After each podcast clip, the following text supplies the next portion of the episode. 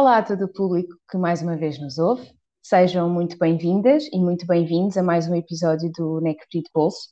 Chamo-me Madalena Vinha e hoje vamos estar a falar da vida após a licenciatura, desta vez centrada numa carreira em jornalismo e comunicação, associados a questões de igualdade e género. Para isso temos connosco a Catarina Marques Rodrigues, que após a licenciatura em CPRI descobriu na comunicação não só uma forma de expor injustiças e desigualdades, mas também uma forma de lutar pelos direitos humanos. Considera-se apaixonada por histórias, pela diversidade e pela inclusão e afirma gostar de pôr o dedo na ferida, de mobilizar uma plateia, retirando sempre o melhor das pessoas. Bem-vinda, Catarina. Olá, obrigada, Madalena. Adorei esta introdução. Olá, quem nos está a ouvir também. Vamos começar aqui com, com algumas questões. Uh, numa primeira parte sobre o teu percurso em CPRI, a tua licenciatura, e depois um pouco sobre aquela que, que é a tua realidade uh, no, no teu dia a dia. Gostaria então de começar por perguntar como é que avalias o teu percurso em, em CPRI? Quais foram as maiores dificuldades que sentiste quando eras licencianda, mas também uh, quais são as tuas melhores memórias desses tempos? Olha, um, é uma pergunta interessante porque parece que já foi há muito tempo, mas ao mesmo tempo é sempre uma altura que nos marca muito, não é? Uh, quer estejamos no primeiro ano, no segundo ou no terceiro, é sempre uma fase muito interessante da nossa vida. Uh, eu uh, estudava e vivia fora de Lisboa, eu sou de Ourém, que é ali no centro, perto de Fátima, que é um ponto de referência que as pessoas conhecem melhor. E então eu senti alguma dificuldade que eu acho que todos os jovens e todas as jovens que vêm de fora de Lisboa sentem, que é uh, virem para uma cidade grande onde não conhecem ninguém, uh, foi o que me aconteceu, não é? Às vezes há pessoas que até vêm da mesma escola, uh, eh, etc. Mas eu não conhecia ninguém e então foi habituar-me a isso, foi habituar-me a transportes uh, que eu antes não conhecia, percursos que eu não conhecia, pessoas que também vinham de outras partes do país e então é normal que nós não tenhamos todos a mesma forma de comunicar, uh, os mesmos ideais, Uh, e então também a perceber-me disso, não é? E tentar integrar-me nisso e, e, dar também o meu cunho a isso. Essa foi uma dificuldade no início, que rapidamente se esbateu, mas que eu acho que é normal que nós passamos por um processo quase como se estivéssemos a voltar à escola primária, não é? Estamos ali a encontrar o nosso lugar e etc. Um, depois, eu acho que quando eu uh, me candidatei uh, para a faculdade, eu pus este curso em primeiro lugar, em primeira opção, porque eu queria um curso que me desse possibilidade de trabalhar num Parlamento Europeu, numas Nações Unidas, eh, de trabalhar numa empresa, se fosse preciso também, de eventualmente trabalhar numa área mais de comunicação. Portanto, eu, como não tinha bem a certeza daquilo que eu queria fazer, ou seja, não sabia exatamente o cargo que queria ocupar, mas sabia que se movia ali alguns uh, por organizações internacionais, por política, eventualmente, por comunicação, optei por este curso. E depois, uh, acho que ia com uma ideia de que o curso iria ser uh, muito prático e queria aprender a fazer logo coisas, ou pelo menos me ia ser mostrado, mostradas várias opções de eventuais uh, trabalhos e empregos nestas áreas. E depois percebi que não, percebi que, que era um curso uh, bastante teórico, não sei se ainda é assim. Mas... É, continua, continua, há coisas que nunca mudam. Na altura era, pronto, era muito teórico e eu lembro-me que estava sempre à espera de, ok, mas eu quero saber é, como é que se faz e quais é que são as possibilidades. E eu queria muito pôr as mãos na massa. E então uh, sinto que isso não aconteceu e pronto, isso se calhar também não é suposto ser assim, se calhar esta era a ideia que eu tinha quando entrei, mas não era suposto ser assim, mas havia muita teoria de, de coisas do passado, etc. E eu queria era presente e futuro. Portanto, acho que essa foi assim a maior, eh, não sei se é dificuldade, mas, mas o, ali uma semi-desilusão, digamos assim. Uma, uma pequenina decepção. Sim, mas teve muitas coisas boas, ou seja, eh, o facto de também não ser tão prático e de ser mais teórico, mas de ter várias disciplinas muito diferentes, mais uma vez, não sei se agora ainda é assim ou não, mas na altura era eh, desde direito, economia, é igual, política, é pronto. Também acho que foi uma coisa boa, porque eh, nos dá perspectivas de várias áreas diferentes. Eu lembro-me, por exemplo, que tive Direito Internacional, uh, e Economia Política, e lembro-me que foram disciplinas que eu achava que não iria gostar à partida e que depois até me surpreendi e até uh, gostei imenso. Portanto, acho que isso também é bom no sentido em que nós percebemos aquilo com que nos identificamos mais, aquilo que não gostamos tanto, e, e, e temos uma, uma abordagem, uma visão quando saímos muito uh, 360. E isso uhum. é bom, eu acho que depois, quando vocês saírem do curso, vão perceber isso, que têm, bebem um bocadinho de cada coisa, e isso depois para tomarmos o caminho, seja qual for, é importante. Sim, eu também, eu também acho que acho que sim, não é? Acho que qualquer, qualquer experiência que nós tenhamos na vida acaba sempre por ser útil porque aprendemos sempre alguma coisa ou conhecemos sempre alguém que, que de alguma forma uh, deixa esse impacto em nós e que nos uh, permite pensar as coisas de forma diferente ou, ou escolher um caminho uh, diferente, mas que serve, que serve para nós e que nós até achamos que, ok, se calhar eu identifico-me identifico aqui. É assim, no terceiro ano eu fiz uma coisa também que era Uh, dava para escolher algumas cadeiras de outros cursos. É igual, chamado, as coisas continuam igual. É, exatamente. O chamado minor. Uh, na altura chamava-se minor, que era, já não me lembro quantas é que era, acho que era três ou quatro cadeiras em outro curso. E como havia essa hum. possibilidade, eu optei por fazer essas três ou quatro cadeiras do curso de Ciências da Comunicação. Que, okay. que foi aquilo que eu fui percebendo uh, ali a partir do final do primeiro ano, segundo ano, comecei a perceber que realmente eu queria mesmo era comunicação. Pronto. Uh, o que também é bom, ou seja, às vezes nós uh, tomamos um caminho que pode não nos mostrar o que nós queremos fazer, mas mostra-nos aquilo que nós não queremos fazer. Então achas que foi o facto de teres feito algumas cadeiras de, do curso de Ciências da Comunicação que tanto o jornalismo como a comunicação ganharam esta, esta relevância para ti e que eram áreas que efetivamente gostavas de seguir uh, a, nível, a nível profissional ou não? Sim, eu eh, desde pequenina que sempre achei muita graça ser jornalista. Eu lembro-me uhum. de ir de férias com os meus pais e com a minha irmã e de brincar com ela, a ficcionar que estávamos a fazer uma reportagem e ela a, a filmar e eu a fazer as perguntas, eh, enfim, coisas de miúdos, não é? Então, como é, o que é que é o almoço? Então, como é que está? Então, e agora vamos fazer o quê? Fazer uma espécie de reportagem.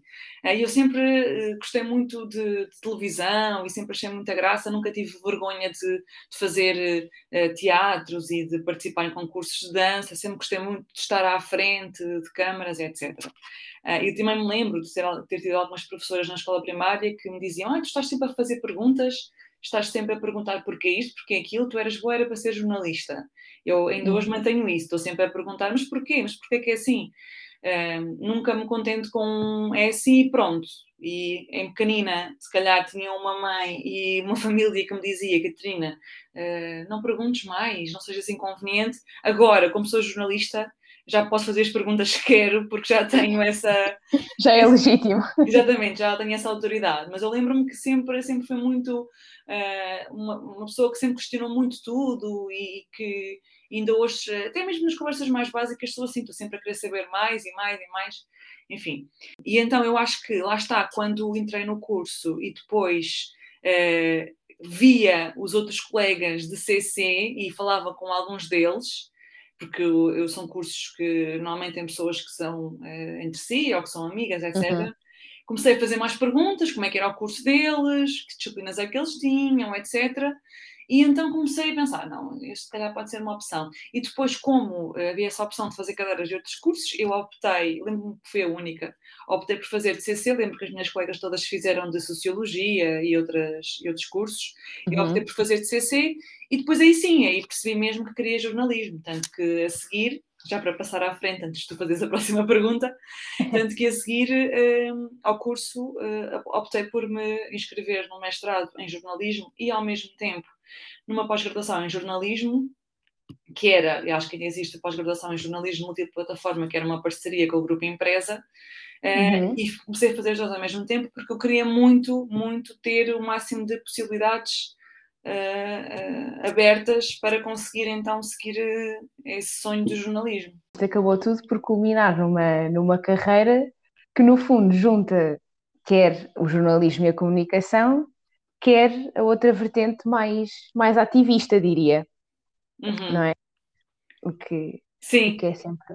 Sim, é, é, eu é, digo que é ativismo, mas eu sei que as pessoas têm sempre alguma dificuldade ou algum preconceito até com a palavra ativismo. E, e o que eu digo sempre é: se nós formos ao dicionário ver o que é que significa ser ativista, a definição que lá está é uma pessoa que quer mudar alguma coisa. O ativismo, uh, em termos de, de definição linguística é uh, querer mudar alguma coisa, estar indignado ou indignada com alguma coisa e querer mudar uh, o estado das coisas. E, portanto, se nós seguimos esta definição, eu acho que a maior parte das pessoas tem alguma coisa de ativista, não é? Nem toda a gente que é ativista tem de ir para uma marcha ou tem de andar com cartazes, ou tem... isso é uma forma de ativismo, é? Mas eu uh, estar no meu bairro onde uh, se vê que há muito lixo nas ruas e eu uh, ir falar com a junta de freguesia ou fazer uma associação de moradores para conseguir resolver aquele problema, isso é ativismo. Mas eu acho que o ativismo foi recebendo alguma má reputação ao longo dos anos e agora está a sofrer com isso. Mas a verdade é que, na sua base, o ser ativista é apenas e só querer mudar alguma coisa. Uh, e o jornalismo em que eu acredito é aquele que tem esse efeito. Ou seja, é um jornalismo que, que não é indiferente à realidade, que não é indiferente às desigualdades, que precisamente existe para as denunciar, para as pôr uh, cá para fora e, portanto, se é essa a missão do jornalismo, então há sempre um lado de mudar alguma coisa e, portanto, poderemos dizer que há um lado de ativismo. Agora, um, muitas vezes perguntam, ah, mas é possível combinar uh, o facto de ser uhum. jornalista com ser ativista? Um, é assim, o, quando se está numa redação, ou quando se está uh, numa redação de televisão ou numa redação de imprensa, há sempre um grupo de pessoas de coordenação que decide o que é que naquele dia vai para o ar um telejornal, ou o que é que naquela semana vai aparecer na revista, que tipo de temas é que vão ser tratados, quais é que são os temas que vão ser mais importantes e, portanto, ou que vão para a capa, ou que vão para os primeiros minutos do telejornal e quais é que se vão seguir, a que temas é que se vai dar mais importância, mais tempo e a que temas é que se vai fazer uma peça mais curta. Ora, quando se está a fazer esta escolha, quem está a fazer esta escolha nunca parte de um lugar imparcial. Ou seja, eu uhum. vou decidir os temas que vão ser tratados. Eu, ok, tenho uma visão de jornalista de olhar para o mundo e saber efetivamente o que é que é mais importante, mas depois há sempre um lado meu pessoal, não é? De, de, ver e de identificar aquilo que é importante, que nunca é 100% imparcial, nunca é 100% isento. Porque eu venho de sempre uh, de um lugar relacionado com as minhas características, com o meu contexto, que me faz estar mais próxima de determinadas áreas, de determinados temas. Portanto, uhum essa ideia da imparcialidade a 100%, isso não existe, nunca existiu e nunca vai existir, não é? Porque nós somos sempre influenciadas e influenciados pelo mundo que nos rodeia. Nós vamos sempre tentar ser o mais imparciais possível. Uh. Mas se calhar, uh, uh, para mim, por exemplo, pode ser importante um tema relacionado com a desigualdade salarial ou, relacionado com a violência sexual, porque, uh, porque é importante, efetivamente, porque são crimes e porque, enfim, todas as convenções internacionais falam sobre isto, mas se calhar para um homem é mais importante fazer uma peça sobre um outro tema qualquer, ou mesmo para outra mulher, se calhar é mais importante ocupar aquele espaço com outro tema qualquer, não é?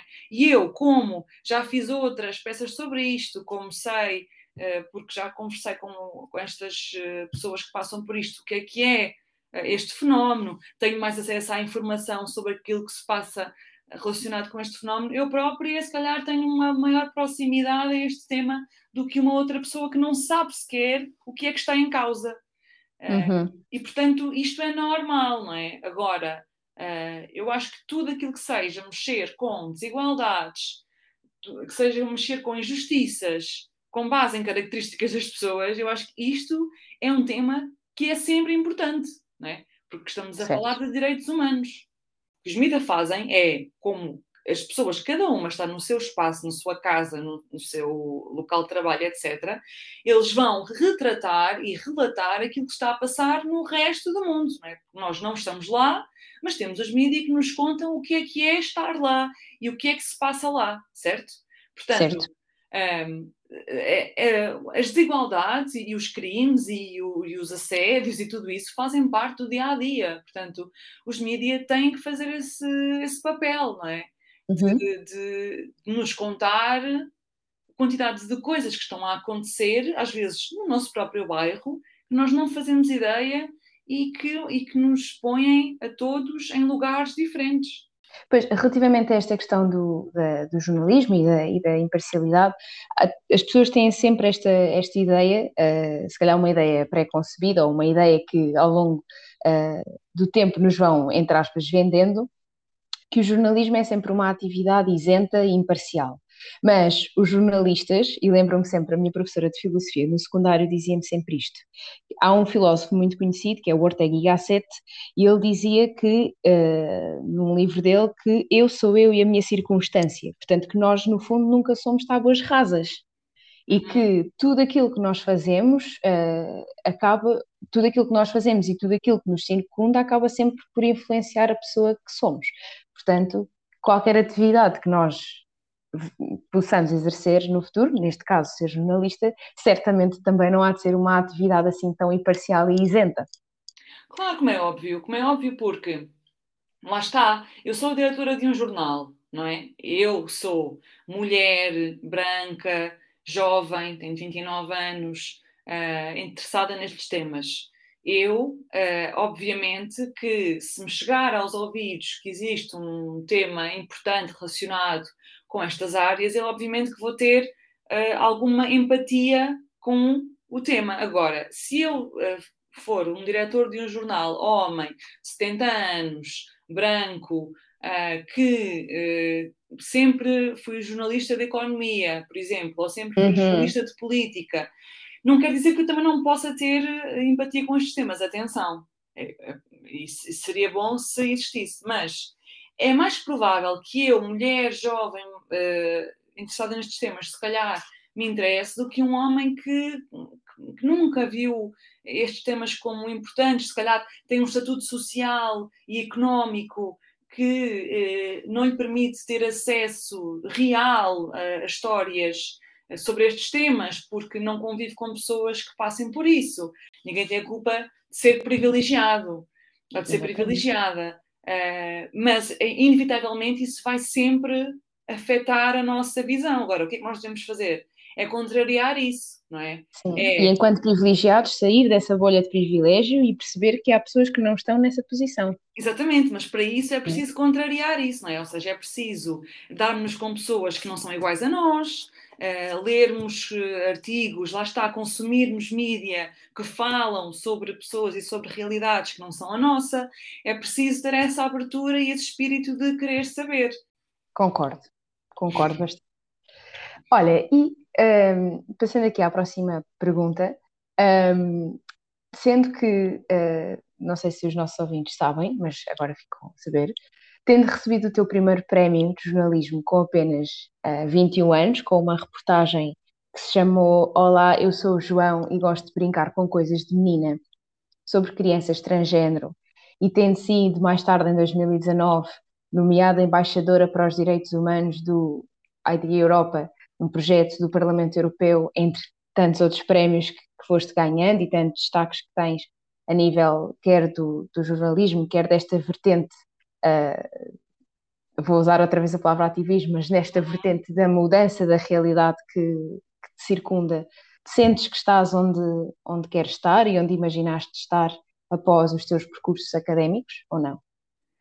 Imaginar, eu acho que nunca imaginei. Ou seja, eu sempre sonhei muito, ehm, sempre quis muito para mim, em termos profissionais, sempre, uh, sempre quis ter um trabalho que fosse intenso do ponto de vista da causa em si, ou seja, nunca quis fazer uma coisa que, que fosse meramente utilitária, criar algo que fosse que tivesse uma missão, e, mas nunca tracei uh, planos muito uh, muito detalhados, nunca fiz isso, ou seja, nunca, nunca pensei, vou acabar os, os cursos, depois vou para o Observador, depois vou mudar e vou para a RTP, e depois vou começar a fazer os meus próprios conteúdos, e depois vou fazer cursos de comunicação inclusiva, e depois vou, vou ganhar prémios. Nunca pensei nisso assim. Ok. Uh, sempre. Uh, mas a questão é, desde que comecei a trabalhar, uh, agarrei as oportunidades e dediquei-me muito. Portanto, a minha primeira grande reportagem, como disseste, foi premiada aos meus 21 anos e a partir daí eu fiz muitas outras sobre a mutilação genital feminina, sobre violência sexual, sobre racismo, sobre a população LGBT e discriminação. Portanto, a partir daí dediquei-me muito porque percebi que, um, gostava muito de trabalhar aqueles temas, dois, estava a criar uh, algum portfólio nessa área e, portanto, esse meio já começava a conhecer-me. E três, esse trabalho era realmente útil, porque uhum. percebia que não, na altura não existia uh, muitos conteúdos sobre estes temas e eu recebia muitos e-mails e mensagens de pessoas a dizer-me obrigada por falares nisto, até hoje nunca tinha lido nada sobre este tema. Eu lembro-me dessa reportagem, eu tinha 21 anos, portanto foi há 8 anos e na altura nunca se tinha feito. 21 anos, estavas, estavas no quê? No, na licenciatura ainda? Não, comecei a trabalhar porque eu entrei para. Desculpa, ai, entrei para a licenciatura com 17 anos, porque eu faço anos em dezembro. Ah, ok, é como eu então. Pronto, exato, entrei com 17 e, portanto, acabei com 20, penso eu. Uhum. E, e, depois eu comecei a pós-graduação uh, em setembro ou outubro, já não me recordo bem, e, mas depois, em março, apareceu um anúncio para um jornal novo que existia e tal, e eu candidatei-me e fiquei. Foi o Observador.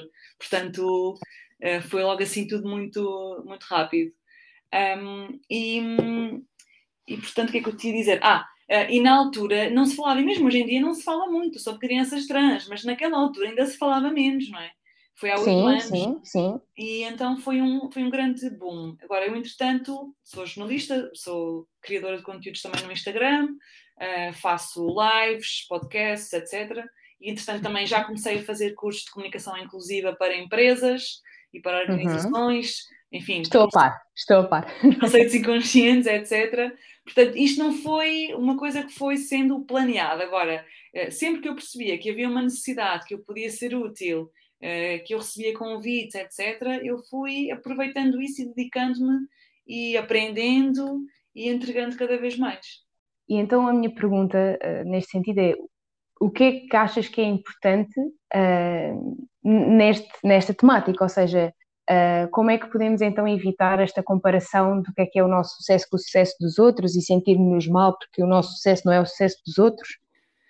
Olha, então é assim, primeiro, um, isso vai sempre acontecer, ok? Portanto, um, é preciso ter isso em mente, que é essa comparação está a acontecer agora que estão a acabar o curso, vai acontecer quando começarem a trabalhar, o que é que o outro está a fazer uh, e onde é que já está, eu até tinha melhores notas que ele e ele está neste, nesta empresa super fixe, ou está neste emprego super uh, bom, Uh, e depois vai ser os ordenados que têm, o tipo de avanços que fazem na carreira, e depois vai ser, eventualmente, questões mais pessoais, o que é que uh, os namorados que uns têm e os outros não, os passos que uns estão a dar e os outros não. Isso vai acontecer sempre. Agora, tendo isso em mente, é perceber que, primeiro, uh, provavelmente as outras pessoas estão então a olhar para ti e para mim e a pensar assim: ela está a fazer isto espetacular, também gostava de estar no lugar dela. Ou seja, quando nós nos comparamos com os outros e pensamos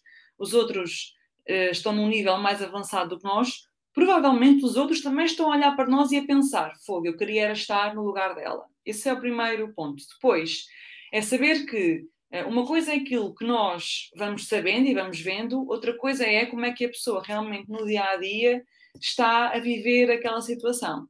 Porque às vezes Uh, nós vemos que uma pessoa trabalha, vou dar um exemplo estúpido, mas trabalha, por exemplo, na ONU e o que ela faz lá é uh, distribuir papéis, ou o que ela faz lá é uma coisa, uma tarefa que nada tem a ver com aquela ideia que nós temos de ONU. Nada mas contra... trabalha na ONU. Pronto, mas é, é isso. Nada contra distribuir papéis, nada contra fazer o que quer uhum. que seja. Mas a questão é, nós às vezes pintamos um cenário e, e depois, na realidade, as coisas não são assim.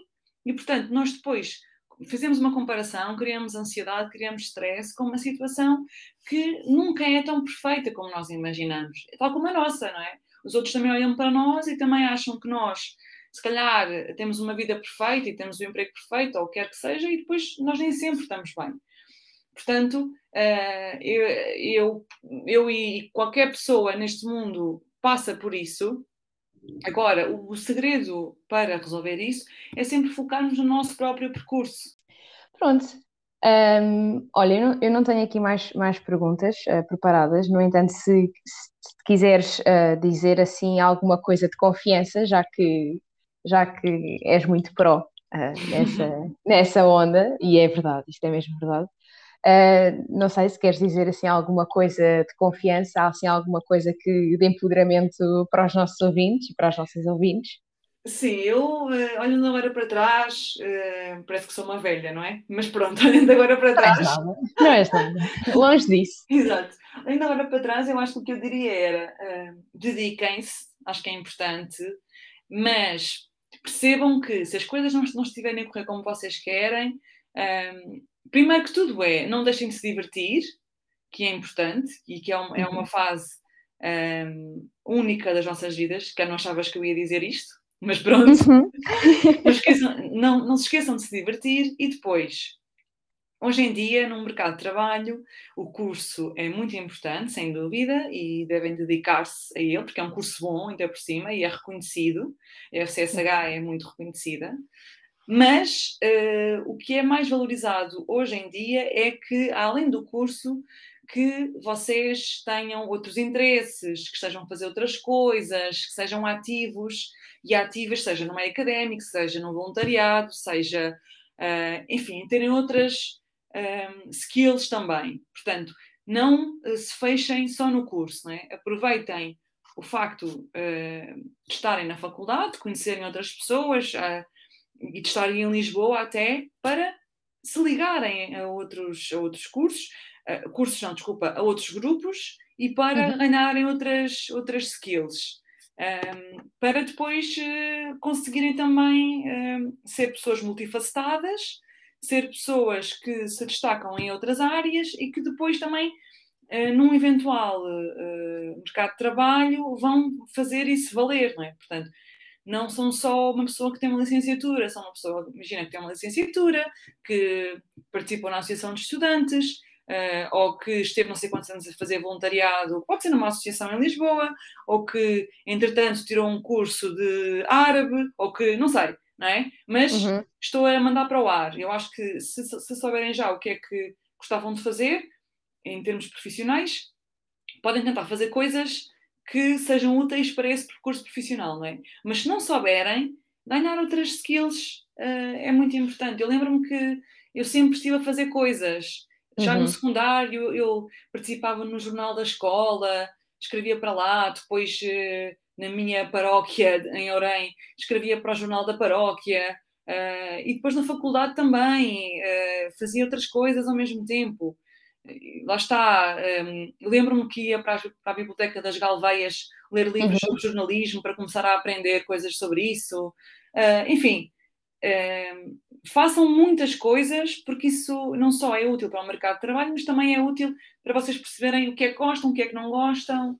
E isso é, é bom para o crescimento. E divirtam-se também, aproveitem e divirtam-se. Uhum. Muito obrigada, Catarina, mais uma vez por participares uh, no nosso episódio. Quanto a nós, podes voltar-nos a ouvir dentro de 15 dias. Saudações necprianas e até lá!